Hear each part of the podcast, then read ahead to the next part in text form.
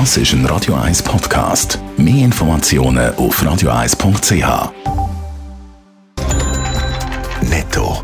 Das Radio 1 Wirtschaftsmagazin für Konsumentinnen und Konsumenten wird Ihnen präsentiert von Blaser Greinicher.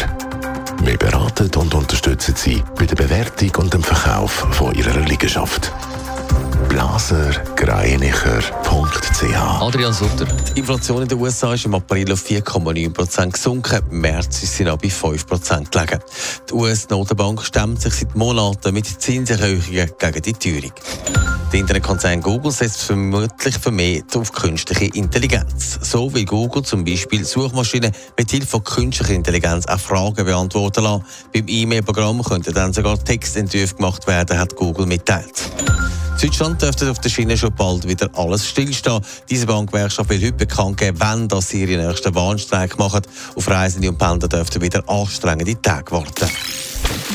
Der Bund erwartet, dass bis in zwölf Jahren die Mehrheit der Autos auf der Schweizer Straße elektrisch ist. Aber das heisst, auch irgendwo muss man die Autos können aufladen Adrian Sutter, das gibt der Bund, oder in dieser Hinsicht gibt der Bund jetzt Gas. Ja, jetzt soll etwas gehen. Ja, so zumindest sieht der Plan vom Bund.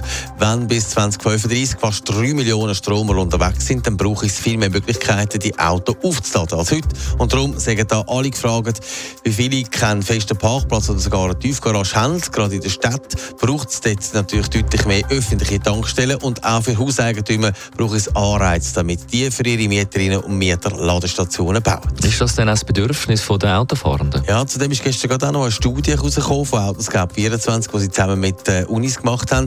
Und auch da zeigt sich, es wird viel mehr Leute ein Elektroauto fahren, wenn man das überall könnte tanken. Das ist das Kriterium Nummer eins. Gerade bei Jungen ist Kriterium Nummer zwei einfach das. Die Elektroautos sind noch teuer, aber auch das dürfte sich mit der Zeit ändern.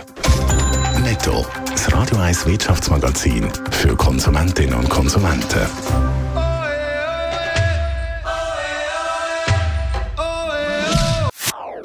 Das ist ein Radio 1 Podcast. Mehr Informationen auf radio1.ch.